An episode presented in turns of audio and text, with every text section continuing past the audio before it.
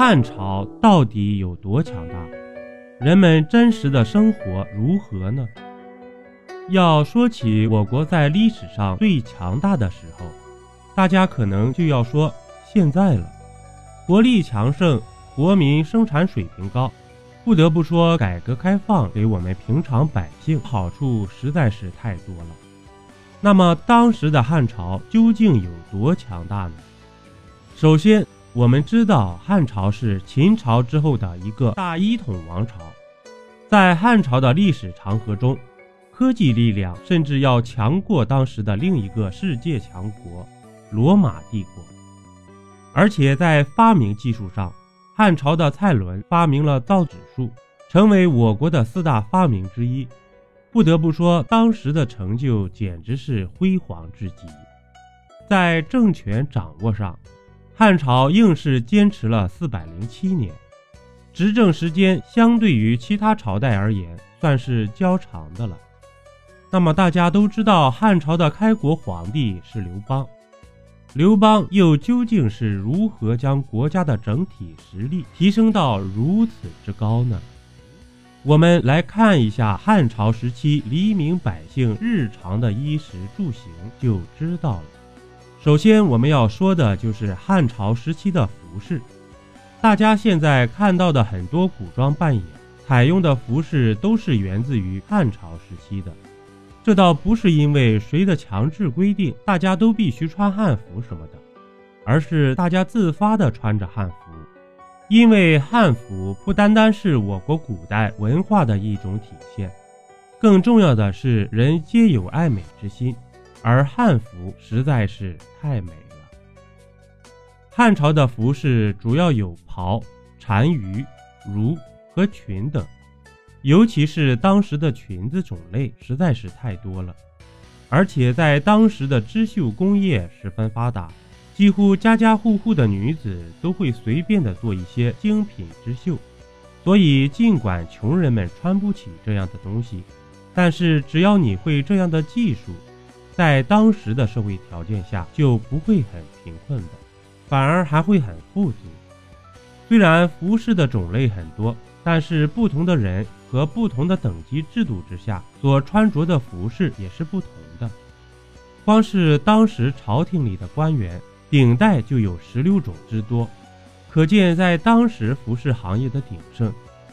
随着服饰行业的高速发展，原本只有后宫嫔妃才配穿着的绫罗绸缎，皇宫之外的大富之人也开始享受，甚至有一段时间之内。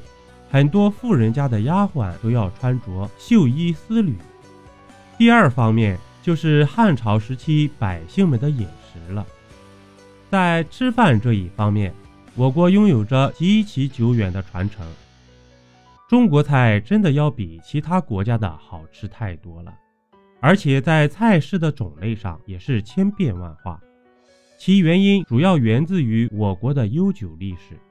而且，我国作为一个农业大国，人民以食为天，劳作之后当然是想如何犒劳一下自己了，所以我们的饮食文化就展现出来了。那么，在汉朝时期，我国百姓的烹调技术已经比较丰富了，主食有饭、饼、粥等，肉食则有炙、煮、煎、腊、生食等几种。我们现在所说的五谷六畜，就是在当时传出来的，而且当时就已经很广泛了。虽然在吃的范围上，大家有很多的选择，但是由于当时的贫富差距很大，所以尽管当时的富人是想吃什么吃什么，但是当时的农民还都处于一个有啥吃啥的阶段。现在我们做饭用的厨房，也是从汉朝时期发展而来的。说起汉朝时期的住房，那可真的就是有钱人在天上，没钱的在土里了。汉朝是我国封建历史上社会经济和文化首次得到高速发展的时代，人民生活的方方面面都在发生着极大的变化，其中就包含了住房。汉朝时期，我国传统建筑的台梁、穿斗。和井干三种主要大木构架体系已经越发的成熟，各种房屋的布局以及外部造型都越来越完善。可以说，在汉朝时期的房屋设计，在我国延续使用了上千年的时间，还逐渐演变成了我国古代的特色传承。